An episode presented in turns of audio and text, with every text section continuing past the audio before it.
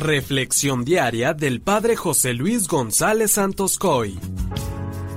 Queridos amigos, muchos hoy estarán muy felices porque formalmente empezamos las tradicionales posadas, recordando el peregrinar que hicieron María y José para buscar un lugar para alojarse y poder tener a su Hijo Jesús.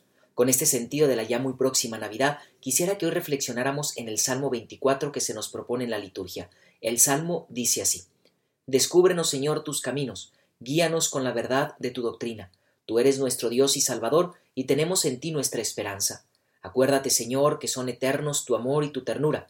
Según ese amor y esa ternura, acuérdate de nosotros, porque el Señor es recto y bondadoso, indica a los pecadores el sendero, guía por la senda recta a los humildes y descubre a los pobres sus caminos. Queridos hermanos, todos estamos necesitados de poder descubrir cuál es el camino que Dios quiere para cada uno de nosotros.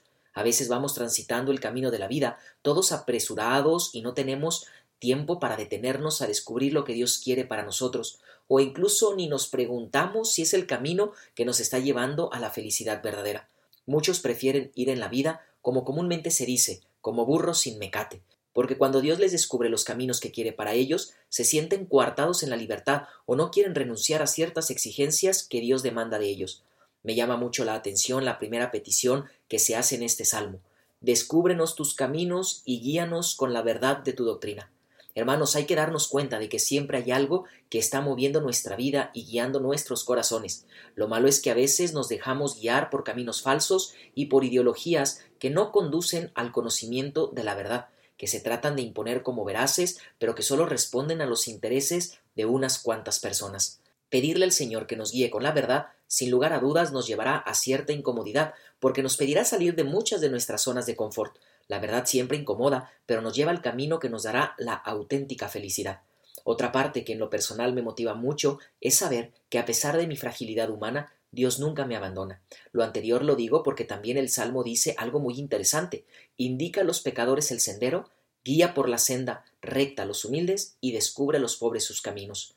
Muchas veces, hermanos, cuando experimentamos nuestra fragilidad y caemos en algún pecado que nos aparta de Dios, podemos caer en la tentación de creer que Dios nos ha abandonado por nuestro pecado y que ya no estará interesado en guiarnos. Esto es totalmente falso y nos lo dice hoy. Indica a los pecadores el sendero.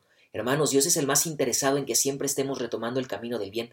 Por eso, aunque nos apartemos del Señor por el pecado, Él siempre encuentra maneras para salirnos al camino y mostrarnos nuevamente las sendas del amor, del perdón y de la justicia.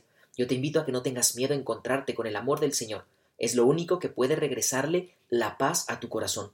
El pecado nos ensucia, nos entristece, nos debilita y nos aparta de lo que amamos. Pero la gracia de Dios que se nos da en los sacramentos nos rehabilita espiritualmente y nos vuelve a unir a Dios. El Señor siempre nos está esperando con los brazos abiertos para recordarnos y experimentarnos lo mucho que nos ama. Que la bendición de Dios Todopoderoso, que es Padre, Hijo y Espíritu Santo, descienda sobre ti y permanezca para siempre. Amén.